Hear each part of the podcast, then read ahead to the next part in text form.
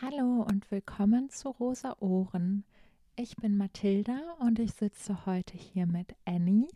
Annie leitet eine feministische Muay Thai-Gruppe in Köln. Ähm, genau, und wir reden heute über feministische Selbstverteidigung und Vernetzung, über das Konstrukt von Sicherheit und Kampfsport ganz allgemein. Viel Spaß dabei!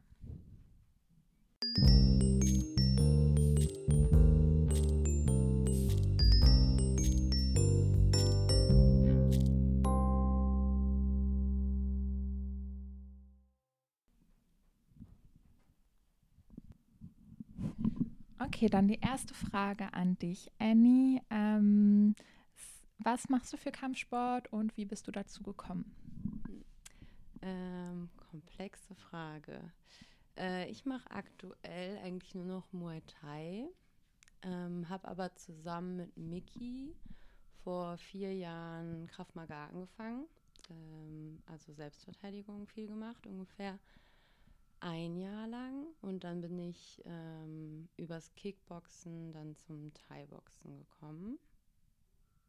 Genau. Wo ist der Unterschied zwischen Kickboxen und Thai-Boxen? Ähm, Im Kickboxen oder im K1 sind keine Ellbogen, keine Knie erlaubt. Mhm. Und im Muay Thai darfst du Knie werfen, du darfst Ellbogen machen, du darfst in den Clinch gehen. Mhm. Das ist so eine ähm, sehr nahe Nahkampfmethode. Ähm, genau, das gibt es alles im, im Kickboxen gar nicht. Und genau, das Muay Thai kommt eigentlich aus Thailand, ist in Thailand Nationalsport und wird da extrem viel trainiert. Mit welchen Intentionen gehen Leute in Kampfsportgruppen? Boah, ich glaube, das sind ganz vielseitige Beweggründe. Ähm, für mich war das damals super wichtig. Ich wollte es immer schon total gerne mal machen und mal ausprobieren, habe mich aber nie so richtig getraut. Und dann hat eine Freundin von mir angefangen und mich mitgeschleppt sozusagen. Und das war auf jeden Fall für uns ein guter Rahmen, wo wir uns dann so ein bisschen ausprobieren konnten. Ähm, genau. Mm. Und ja, ich glaube, es gibt wirklich viele Beweggründe. Aber ähm, genau die Gründung von unserer Selbstverteidigungsgruppe hier in Köln vor zwei Jahren fast, mhm. anderthalb Jahren, ähm, ist ja so ein bisschen aus der Idee heraus entstanden, eine Selbstverteidigungsgruppe für Flinter auch zu haben und kam ja so, war, ist ja in der feministischen Vollversammlung der Wunsch danach größer geworden, weil genau eben ja auch einfach so Kampfsport allgemein ein sehr männlich dominierter Sport ist und auch Kampfsporträume oft sehr viel schwierige Verhaltensweisen reproduzieren. Ähm ja, und auch gerade in auch linken Kreisen, Kampfsportgruppen, eben oft eher sehr viel Mackertum zutage bringen, fördern, mhm. auslebbar machen. Ähm ja, das sind natürlich auch Beweggründe für Leute zum Kampfsport zu gehen. Mhm. Ähm, ja, ich sehe das auch, dass in der linken Bubble gerade sehr, sehr, sehr viele Menschen zum Kampfsport gehen und was natürlich irgendwie damit zusammenhängt, dass ich in den Kampfsportgruppen bin und auch die Kampfsportgruppe, in der ich dich dann kennengelernt habe, die ja als auch Flinter-Only Kampfsportgruppe angefangen hat, also nur für Frauen und trans- und intersexuelle Menschen ist. Ähm, was sich mittlerweile auch geändert hat, da würde ich sagen, ist schon, oder für mich war auf jeden Fall eine Intention, dass ich mit sehr viel Trauma umzugehen habe und meine Therapeutin gesagt hat, dass ich ähm, Kampfsport ausprobieren soll. Ähm, und ich habe auch das Gefühl, dass mir psychisch richtig, richtig viel bringt. Ähm, und ich weiß, dass das auch bei einigen anderen ähnlich ist. Ähm, und trotzdem sehe ich auch so einen Trend, gerade, ähm, also ich glaube, dass auch viele Bewegungen, die sehr cool sind, ähm, wie die kurdische Bewegung, da ist es ja fest im Gedanken von Widerstand und politischer Arbeit, dass man auch körperlich fit ist und ähm, ja, Selbstverteidigung lernt, was natürlich auch damit zusammenhängt, dass da gerade eine Revolution passiert und es wichtig ist. Ähm, aber ja, ich merke, dass halt auch so im AZ jeder zweite Dude eigentlich Kampfsport macht. Und ähm, ja, ich mich manchmal frage, inwiefern Kampfsport da vielleicht auch, weil ich das bei mir selber merke, so eigenes Mackertum irgendwie auch pusht und provoziert und man fühlt sich irgendwie krass, man fühlt sich auch cool. Ähm, und inwiefern das wirklich für alle Menschen wichtig ist, das zur politischen Praxis irgendwie zu machen. Ja, hast du da Gedanken zu? Ja, ganz viele. ähm, genau, ich glaube, es gibt ähm, ja, ich glaube, es gibt gerade einen großen Trend wieder zu Kampfsport. Es gibt aber natürlich auch eine, einen großen Trend innerhalb der rechten Bewegung, ich glaube auch noch viel, viel größer, mit so Riesenevents wie dem Kampf der Nibelungen zum Beispiel, ähm, was dann vielleicht auch von der linken Bewegung so ein bisschen so eine Gegenantwort oder der Versuch einer Gegenantwort oder auch mehr die Spürbarkeit von Notwendigkeit von körperlicher Fitness, um also oder Selbstverteidigung eben nochmal in der Praxis nochmal äh, sichtbarer wird. Ähm ja, und ich glaube, es gibt so ganz viele, eigentlich ganz viele verschiedene Bewegungen innerhalb von dieser Kampfsportbubble und dann innerhalb von der linken Kampfsportbubble. Ähm, genau, also ich selber habe in einem ganz normalen Gym angefangen zu trainieren, wo alle Leute hinkommen konnten. Also da haben auch Bullen trainiert, da haben auch Leute von der Bundeswehr trainiert. Ähm, ich habe ein bisschen gebraucht, um das auch zu checken. Ähm, ich fand es unangenehm, auf jeden Fall. Es gab aber in der Stadt, wo ich damals gewohnt habe, keine Alternative. Also es gab kein, ähm, kein explizit linkes Gym oder irgendwie, ja, irgendwie eine Alternative, wo ich hätte trainieren können oder eine selbstorganisierte Gruppe gab es damals auch nicht.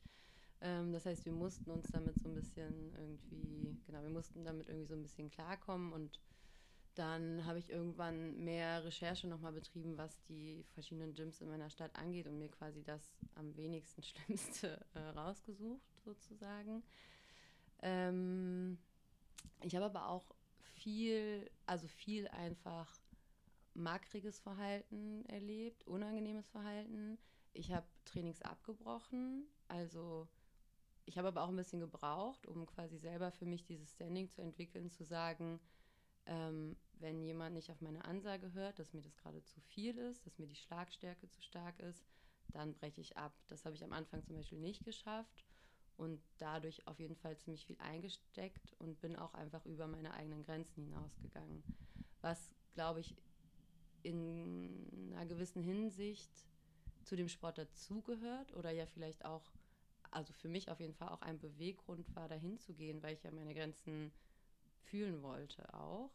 Ähm, genau, aber trotzdem ist es, glaube ich, in Gyms, wo da überhaupt nicht aufeinander geachtet wird, eben ja, der, der, die Art von Grenzverletzungen, ob die dann noch so konsensual sind, ist halt ein sehr, sehr schwieriger Grad und auch ein ganz sensibles Thema, ja. Mhm. Ähm, genau, ich bin dann in einem Gym gelandet, wo ich eine extrem coole Trainerin hatte ähm, die mir sehr viel beigebracht hat und die in dem Gym selber so ein bisschen dafür gesorgt hat, dass sich da Maka irgendwie äh, im Zügeln sozusagen, mhm. die aber auch einfach ähm, das viel über den Sport gemacht hat, also die einfach Profi-Wettkämpferin war und das heißt, die auch einfach, also diese, die Maka-Cis-Typen auch im Sparring einfach fertig machen konnte, mhm. ähm, was ja auch, also ja, schade, dass das so laufen muss irgendwie. Mhm. Ähm, oder dass dann oft das Gefühl ist, okay, ähm, Dudes haben dann nur Respekt von einer Frau, die quasi leistungsmäßig sich so hochgearbeitet hat, dass sie da mithalten kann oder einfach besser ist. Ähm, genau, ich habe oft die Erfahrung gemacht, allein schon aufgrund von weiblich gelesen zu werden, einfach nicht ernst genommen zu werden und oft das Gefühl gehabt, es wird gerade nicht richtig mit mir trainiert. Ähm, das war auf jeden Fall oft, oft schwierig für mich. Aber ähm, nach dem Motto, dass also dass mit dir nicht richtig trainiert wurde, dass mit dir so zärtlicher dann genau. irgendwie. Ja, Mhm. also dass ich das Gefühl hatte, ähm, ja, da wird jetzt gerade so ganz leicht nur geschlagen, weil Mhm. und dann auch so oft dann, also ich hatte dann aber zum Beispiel ja auch ne, eine coole Trainerin, die dann auch da hingekommen ist und meinte, ja, du kannst auch, also die verträgt das, du kannst mehr geben so und das war voll gut, dass sie das einfach gecheckt hat und die war für sehr viele Sachen sehr aware. Also ich glaube trotzdem gab es in dem Gym immer noch problematisches Verhalten, aber es war schon, ähm, also für so ein, so ein öffentliches Standard-Gym eine ganz coole Atmosphäre. Ähm, ich bin allerdings auch gegangen, als sie gegangen ist. Mhm. Und ich glaube, seitdem hat sich da auch einiges äh, ins Schlechtere verändert. Mhm. Ähm, genau. Dann zum Thema, ja, ich gl glaube auch aus diesem, ähm, dass eben gerade auch linke Kampf, also ich bin dann auch in selbstorganisierte Gruppen gegangen und ich fand schon, dass vieles da besser gelaufen ist. Also allein von so dem Gedanken von, ähm, wir sind selbst organisiert, das heißt, alle haben ein anderes Verantwortungsgefühl für die Räume, für die Materialien, für die Ausrüstung. Mhm. Ähm, genau, aber na natürlich sind diese Räume auch nicht frei von ähm, Männlichkeit und Mhm. auch ähm, krasser zur, zur Schaustellung oder Auslebung von problematischen Verhaltensweisen. Und was halt vor allen Dingen so ist, dass in den meisten selbstorganisierten Gruppen, die ich kenne, auf jeden Fall der Anteil an Cis-Männern viel, viel höher ist. Also wenn du da als Flincher-Person bist, dann bist du meistens eine der einzigen. Ja. Ähm, Woran glaubst du, liegt es, dass der Anteil von ähm, Cis-Männern höher ist? Mm, Ich glaube, weil die Hürde, also weil es ja, also Kampfsport ja einfach ein sehr männlich dominierter Sport ist. Also ich glaube Mhm. allgemein, gesamtgesellschaftlich ist die Hürde, überhaupt zum Kampfsport zu gehen, enorm groß. Ja. Ähm, und ich, also ich glaube, es gibt auch wenig, wenig Mädchen, die ermuntert werden, Kampfsport anzufangen. Mhm. Ich finde es aber auch spannend, dass du gesagt hast, dass deine Therapeutin das empfohlen hat, weil das habe ich jetzt schon öfter gehört, dass ähm, Therapeutinnen das empfehlen. Finde ich, find ich cool, auf jeden Mhm. Fall. Ähm, ja. Ja. Ich glaube auch so, also davor habe ich halt immer so in der Schule oder so, mussten wir manchmal so Mädchen-Selbstverteidigungs-Sportstunden machen oder so.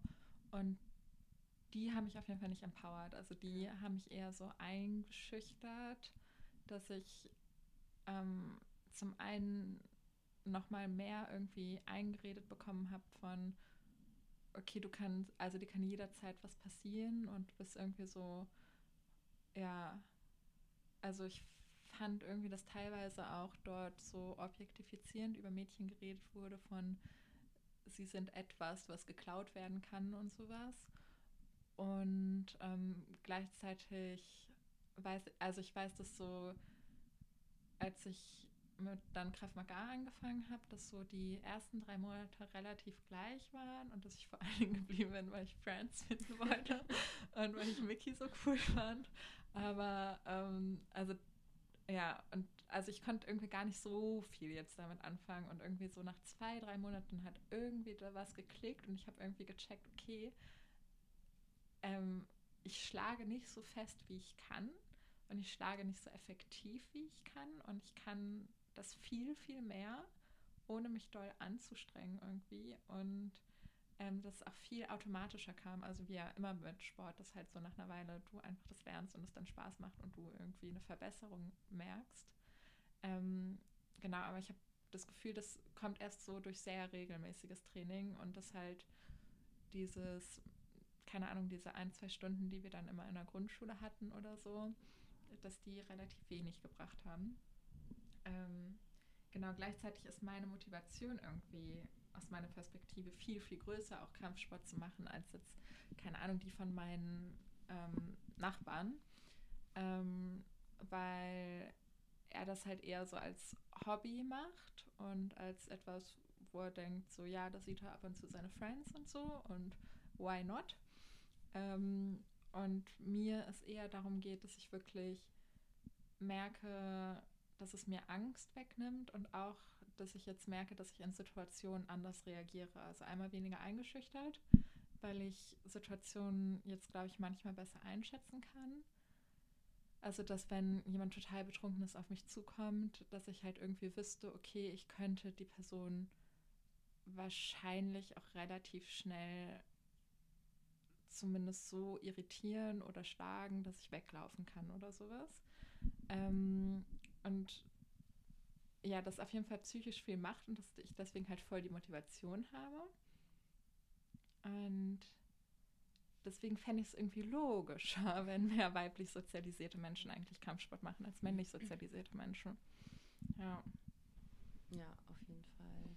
Ähm, ich habe auch schon oft von Leuten gehört, die so diese Mädchen-Selbstverteidigungskurse in Grundschule oder weiterführender Schule hatten. Ich hatte das selber nicht, aber ich habe auch immer gehört, dass es eher so ein bisschen creep war, mhm. weil das auch oft dann von einem Mann angeleitet wurde und eher so, also ja auch einfach so Situationen durchgespielt werden, über die du dir in dem Alter vielleicht auch noch gar keine Gedanken, also genau, dass es eher Angst schürt, weil du auf einmal in Situation oder Situationen nachspielst, die angeblich passieren könnten nachts. Also ist dann auch die Frage, was für Mythen werden da reproduziert mit.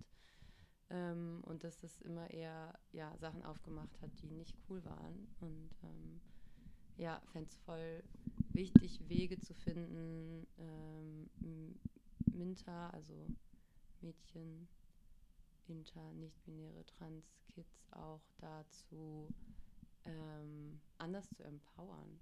Aber eben mhm. trotzdem auch über Kampfsport kann, glaube ich, ganz viel sein. Also ich glaube, es kann, ähm, genau, also ich, ja, ich bin halt begeistert von Kampfsport. Es kann so, ich, also es, es macht so viel Gemeinschaft. Mhm. Ich finde es total wertvoll, innerhalb von Gruppen gemeinsam diesen Sport zu machen, indem du gleichzeitig so viel mit Grenzen konfrontiert bist, mit deinen eigenen, mit anderen und gleichzeitig total viel mit Verletzlichkeit und aber auch Stärke konfrontiert bist. Ähm, genau, ich finde diese Räume aufzumachen total schön und total wichtig. Und ähm, ja, glaube, dass es ähm, wichtig ist, da einfach neue, ähm, neue Räume zu schaffen oder eben diese linken Kampfsportgruppen ähm, zu versuchen, ein bisschen neu zu besetzen oder eben nochmal da auch in, in, in Debatte zu gehen, okay, wie gestalten wir eigentlich diese eigentlich hochsensiblen Räume? Mhm. Und ähm, genau, es gibt eine ganz große Bewegung auch von ähm, Flinter im Kampfsport, auch vor allem, also hier, in, ich kenne vor allen Dingen die in Deutschland und in, in Wien. Ähm, ähm, genau, die auch tatsächlich komplette Flinter-Gyms eröffnet haben. Also mhm. in, in Leipzig gibt es äh, Sidekick, in Berlin gibt es Low Kick, in Nürnberg gibt es Frontkick. es ist halt alles auch auseinander gewachsen, es ist mhm. auch alles miteinander verbunden. Genau, aber das sind auch eben diese, die, die Versuche, da ähm, neue und empowernde Räume zu schaffen. Und ich glaube, die laufen sehr, sehr gut. Und ja, ähm, ja kann sehr empfehlen. In Hamburg gibt es das Tiger Premier Gym. Sehr empfehlen, mal vorbeizugehen, wenn ihr in einer der Städte seid. Mhm. Ähm, genau, und wir sind auch als Trainerin überregional vernetzt ähm, und machen einmal im Jahr so ein Wochenende, wo wir auch gemeinsam trainieren, aber auch über, über Themen reden, die uns irgendwie begegnen, die uns beschäftigen, uns da austauschen. Ähm, ja, das ist auf jeden Fall eine super spannende, spannende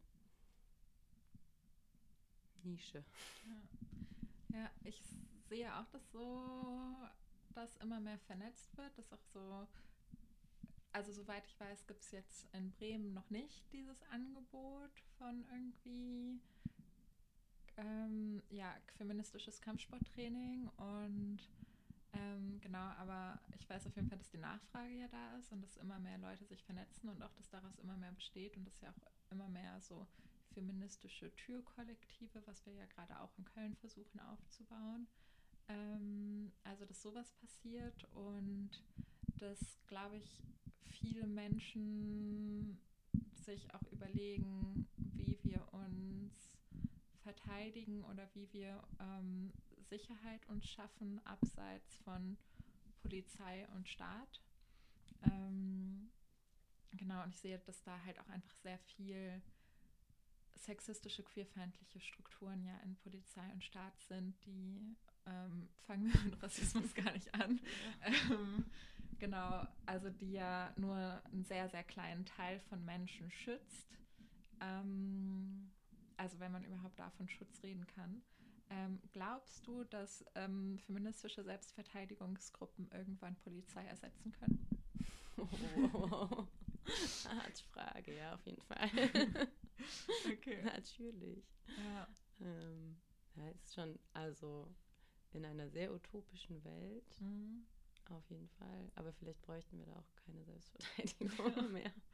Ja. Ähm, also ja, es ist ja schon auch einfach, naja, wie, wie schütze ich mich vor einer gewaltsamen Gesellschaft? Mhm. Also ähm, das ist ja auch, also ja genau, so den, den, ähm, die Notwendigkeit zu empfinden, sich selbst verteidigen zu können, ist ja eigentlich schon, scha- also ein bisschen traurig auch. Mhm. Ähm, aber es ist auch Realität und ähm, ich glaube, es ist total wichtig, so innere Stärke zu haben und auch die, genau, auch die physische Seite zu stärken. Mhm. Ja. Ja. Ähm, okay, und zum Schluss, wenn man jetzt ganz begeistert von dir ist, was man obviously ist, ähm, so wie und wo trainierst du denn? Ähm, genau, wir haben eine feministische Muay Thai-Gruppe und ähm, das Training gebe ich mit Leo zusammen.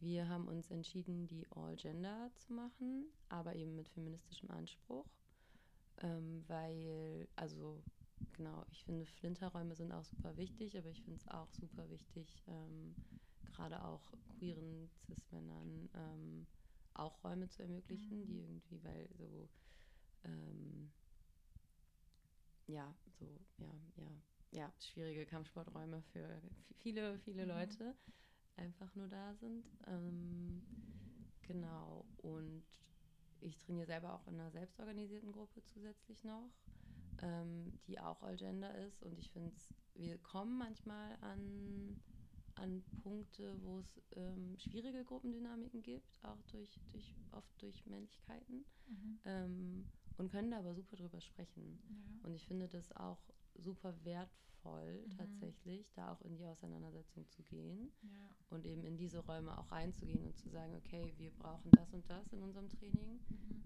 gebt uns das. Ja. Punkt. So. Und ähm, ja, finde, das ist eine sehr, sehr, sehr spannende, auch, auch dann politische Auseinandersetzung und ja auch Politisierung von einigen Leuten über, Mhm. über den Kampfsport. Ja, das stimmt. Ja, Okay, cool. Dann vielen Dank für das Gespräch. sehr gerne. Das war jetzt erstmal die letzte Podcast-Folge. Ähm, der Podcast ist von den RosInnen und gefördert durch ähm, den Senat von Kunst und Kultur Bremen. Und dann wünschen wir allen Leuten, die das hören, einen schönen Start ins neue Jahr oder einen Start, wie man sich wünscht, wie er ist. Ähm, tschüss. Tschüss.